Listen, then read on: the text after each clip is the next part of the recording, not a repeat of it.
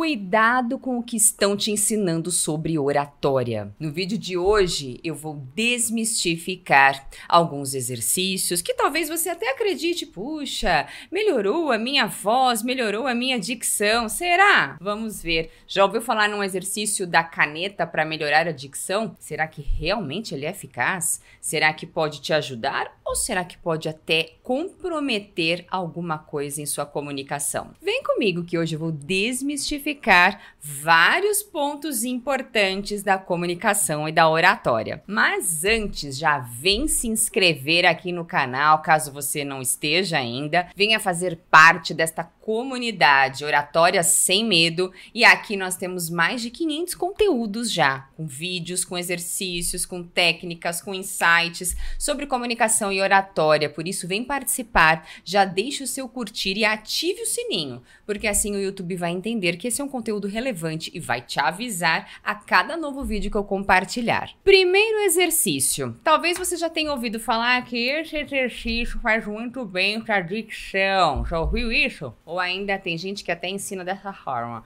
Você colocar a caneta entre os dentes e falar desse jeito. Já ouviu falar nesse exercício? E por que ele não é interessante para comunicação e para oratória? Primeiro, você tem que higienizar muito bem a caneta antes de fazer o exercício. Segundo ponto, quando você coloca a caneta na horizontal e morde a caneta, você limita toda a movimentação dos seus articuladores, ou seja, a melhora na dicção é mínima. Fale comigo os números de 1 até 10 assim. 1, 2, 3, 4, 5, 6, 7, 8, 9, 10. Quando você tira, você até sente um certo conforto, mas eu tenho certeza que tem exercício que é muito melhor que esse. Ou ainda colocar assim entre os dentes. Também não é interessante. Por que, que não é interessante? Porque um dos pontos importantes quando nós falamos em melhorar a dicção, melhorar a articulação, é a amplitude do movimento. Esse é um dos pontos da dicção. E o que, que é a amplitude do movimento?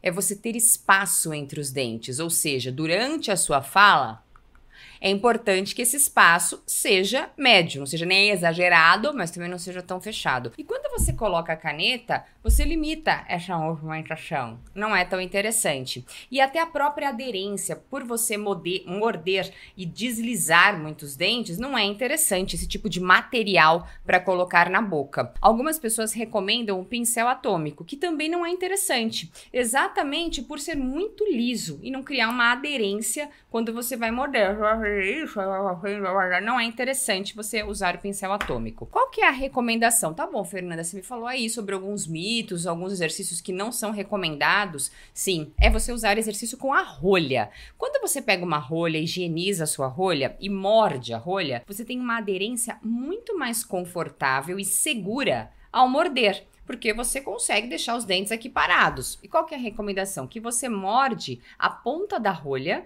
e segure com firmeza, mas sem apertar muito, não pode ter marca dos seus dentes aqui na rolha. E você pode falar as mesmas sequências, primeiro com a rolha, sobrearticulando sons e depois sem a rolha. Um ponto importante também, a rolha não é recomendada para todo mundo. Por isso que é tão cuidadoso fazer exercícios de oratória e dicção. Não posso sair fazendo qualquer coisa que dizem por aí. Por isso os exercícios, quando eles são básicos, tudo bem. Agora, quando são mais requintados, exigem um movimento mais específico aqui nos articuladores, é muito importante que seja recomendado por um profissional da área. Quem é um profissional que pode recomendar esse tipo de exercício? Fonoaudiólogo. O fonoaudiólogo é o especialista que pode te ajudar nesse sentido, para realmente saber se vale a pena você fazer o exercício com a rolha ou não. De maneira geral, você pode morder e falar os números. Um, dois, três, quatro, cinco,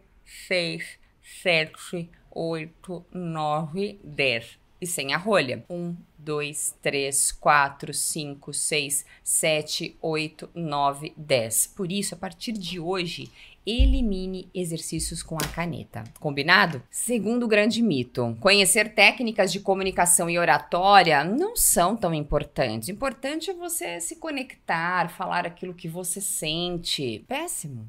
Péssimo. Por quê?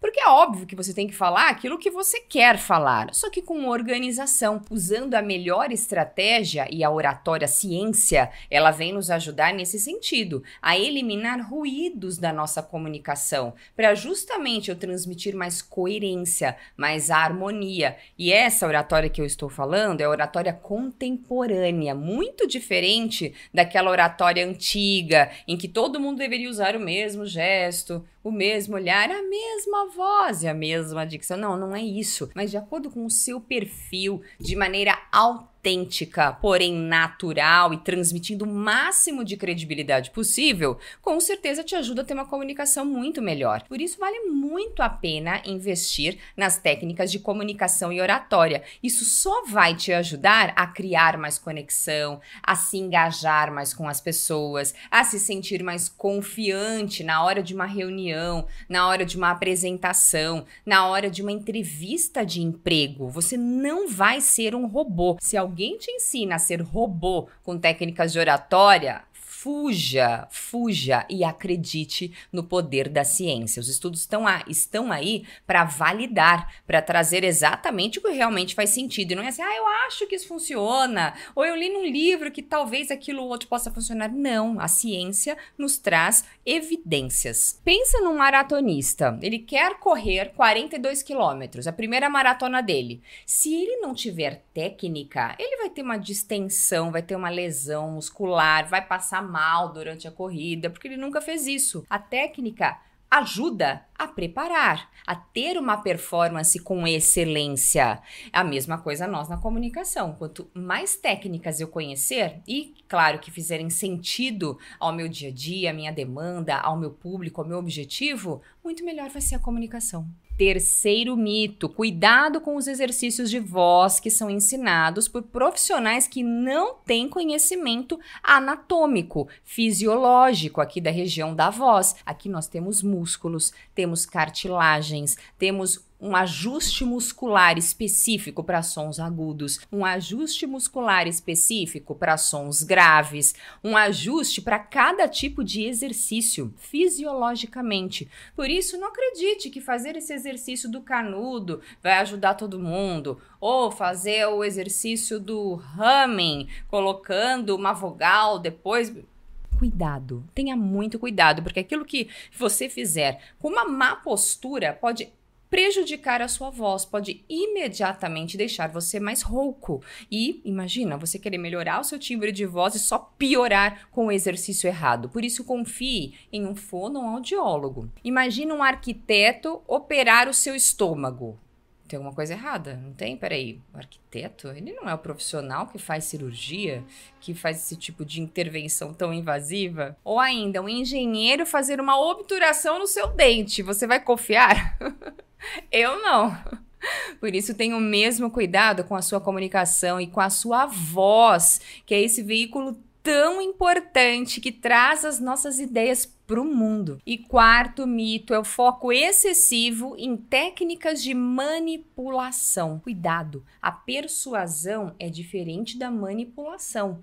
Você não quer manipular as pessoas, mas você quer mostrar para ela que a sua ideia, o seu pensamento, que a sua solução tem tanto valor que ela vai ficar com vontade de comprar o seu produto, o seu serviço, de acreditar naquilo que você está falando. Por isso, tome muito cuidado com cada uma dessas técnicas que são extremamente constrangedoras se você não executar de uma maneira correta. Em diversas situações, a discrição é o mais importante. Se você transparece que está usando uma técnica, você não vai se conectar e você perde total credibilidade. Por isso, tenha muito cuidado com o que você está fazendo com a sua comunicação e a sua oratória. Conta para mim, você conhece mais algum mito ou alguma técnica que você tenha visto aí na internet e que te deixou pensando com aquela pulga atrás da orelha? Será que realmente faz sentido? Será que eu devo fazer isso? Ou será que isso pode piorar a minha comunicação?